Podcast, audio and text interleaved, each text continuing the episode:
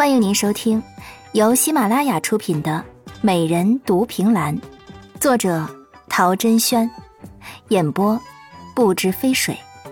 欢迎订阅第三十六集。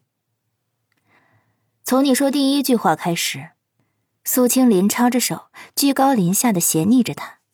怎么，这纸上的东西你都相信？难道这是假的？顾嫣嫣拿着信，摇摇头。虽然三皇子痴傻，但他说的可都是真的。新婚那一夜，他除了告诉我你找人绑架我的事，还告诉我说你是他皇叔。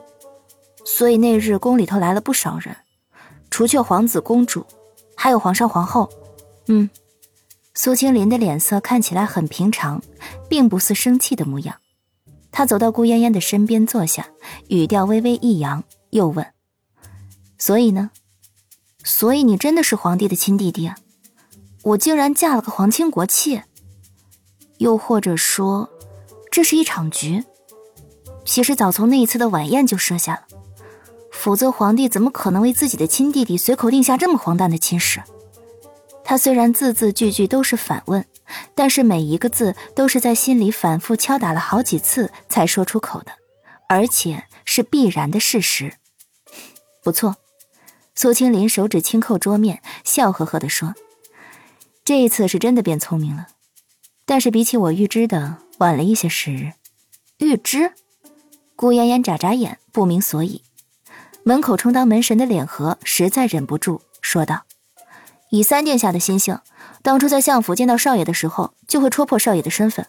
可是他并没有，那么以后他就都不会，除非有少爷的准许。”他说到这里，又担心顾嫣嫣听不明白，随即补充道：“所以新婚那夜，三殿下才会告诉您所谓的秘密。这一切都是少爷一手安排的。他以为你会在新婚之夜就问个清楚明白，谁晓得你竟然给忘了。他用忘了来形容，其实已经算好的了。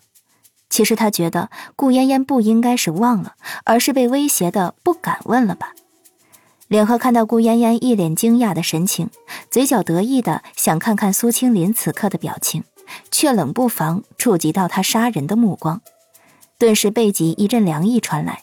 他挺直脊背道：“我刚想起后院的柴还没有劈，你们慢聊。”说完，一个眨眼就消失在了门口。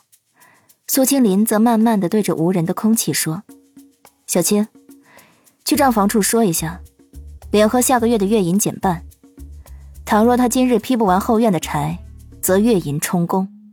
是，顾嫣嫣左右都没有看到小青的身影，却清楚那的确是他的声音，一时间不免脊背也凉飕飕的。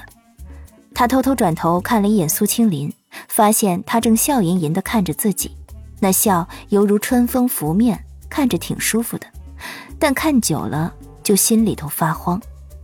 然后他一直很迟缓的大脑难得的快速转动了一下，随即从凳子上起身，大步朝外走去。秋叶，你陪我去一趟厨房，本夫人要给我夫君好好做一顿晚膳。秋叶从一边默默的走过来，对于顾嫣嫣的没骨气已经是见怪不怪了。唯有苏青林看着顾嫣嫣那看似落荒而逃的背影，无言的笑得很开心。然后他将桌上那一叠纸很小心的折了起来，放在顾嫣嫣的一个盒子里。